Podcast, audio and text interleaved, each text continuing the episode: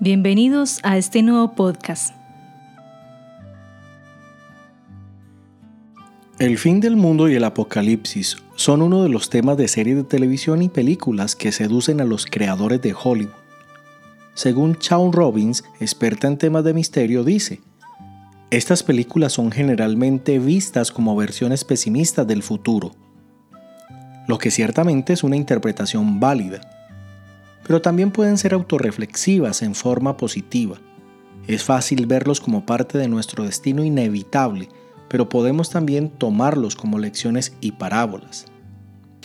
Apocalipsis en el capítulo 1, en los versículos 1 al 3, dice, La revelación de Jesucristo, que Dios le dio, para manifestar a sus siervos las cosas que deben suceder pronto.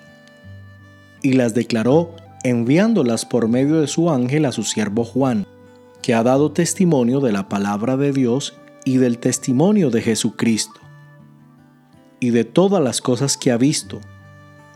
Bienaventurado el que lee y los que oyen las palabras de esta profecía y guardan las cosas en ellas escritas, porque el tiempo está cerca. El libro de Apocalipsis es visto por muchas personas con miedo. Algunos evitan leerlo las imágenes y símbolos presentados allí parecen para algunos sacados de una película de terror.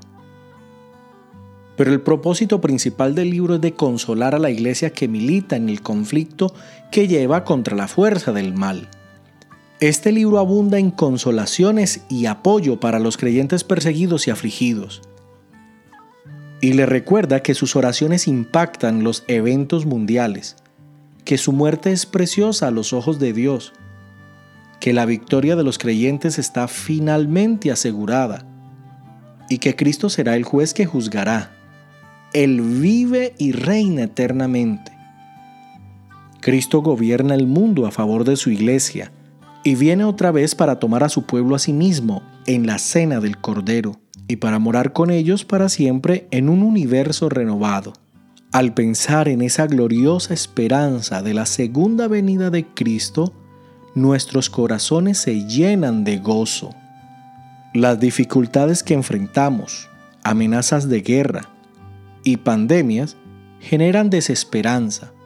Nos sentimos impotentes cuando perdemos el control de las cosas y sentimos que no sabemos qué pasará el día de mañana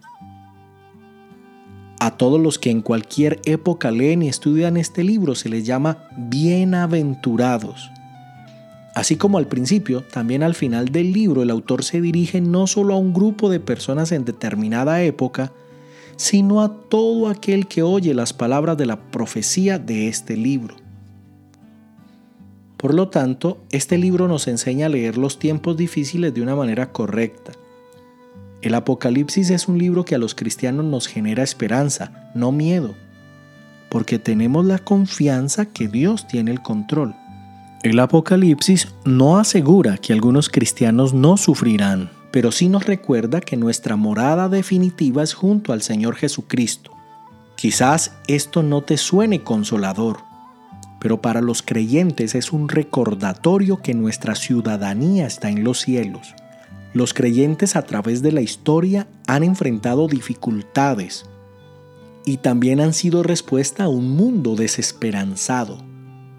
Podemos hablar de la esperanza de Jesucristo a todas las personas, a nuestros vecinos y a quienes contamos del amor de Jesucristo. Les podemos decir que hay esperanza, que en estos días de pandemia, de crisis y de dificultades hay esperanza en Jesucristo.